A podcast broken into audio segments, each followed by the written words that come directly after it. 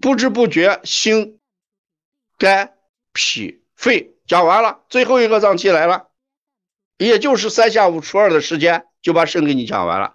肾主生殖，生殖嘛，刚才讲了，谁为后天之本？脾为后天，谁为先天之本？肾为先天之本，这不是一道题吗？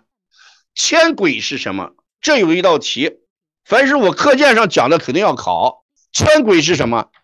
铅轨就是肾精肾气充盈到一定程度出现的一种精微物质，促定生殖器官，这就叫促制促定啊。在这里面，铅轨是促定生殖器官，而肾是主导生殖，这是两个题啊。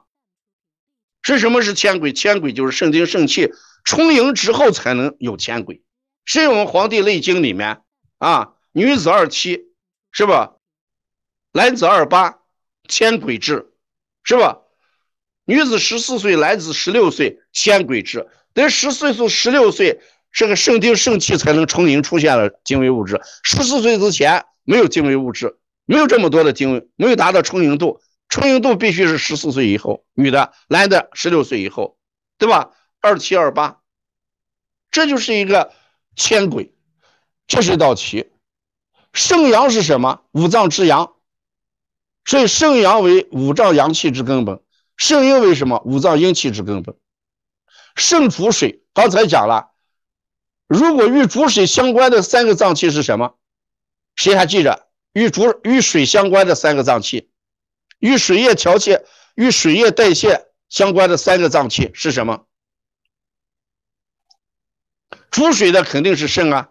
三个脏器：肺、脾、肾。这还用记吗？所以说，去你们在完完全全在课堂上就把我的课消化了啊！只要你每周拿两个晚上跟着我学，就让你高峰飘过了。都是题啊，没有一个不是题。肾主纳气，刚才说气之主是谁？气之本是谁？气之源是谁？千万不要答错啊！生之本是谁？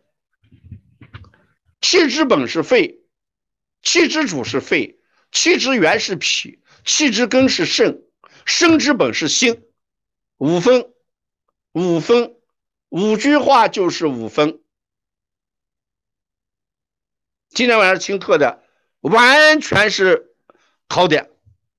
气之本，肺为气之主，所以本就是肺。肺为气之主，气之主就是肺。气脾为气血生化之源，气之源就是脾。肾主纳气，所以气之根就是肾。心为生之本，心为生之本。这五个问号，你看五句话不就完成了？五句话就完成了啊！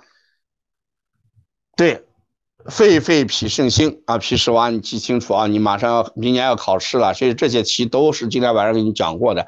回去不用复习，复习啥的？气之本、气之主、气之源、气之根、生之本啊！这个我课堂上给你会总结好多东西，反复总结啊。再有一段就把这个肾就讲完了。肾主封藏，我们知道冬藏嘛，春生夏长，秋收冬藏。只要知道冬藏，那藏什么？藏气，藏精纳气，主生殖，主二便，都是封藏，对不对？这就是肾的全部内容，肾脏的全部内容，跟你讲过，版面文字最多的不要管它，不要管它，谁管谁倒霉。你都记着，肾主封藏，那谁是封藏之本？在这个版面上再加上一个，刚才不是讲封藏之本是谁？再加一个封藏之本，封藏之本是谁啊？哎，肾嘛，封藏之本是肾，所以经过我们半个小时不到的时间，把五脏在中医基础里面的所有考点已经讲完了，所有考点都讲完了。大家好好想一想，难不难？难不难？你听了之后有没有收获？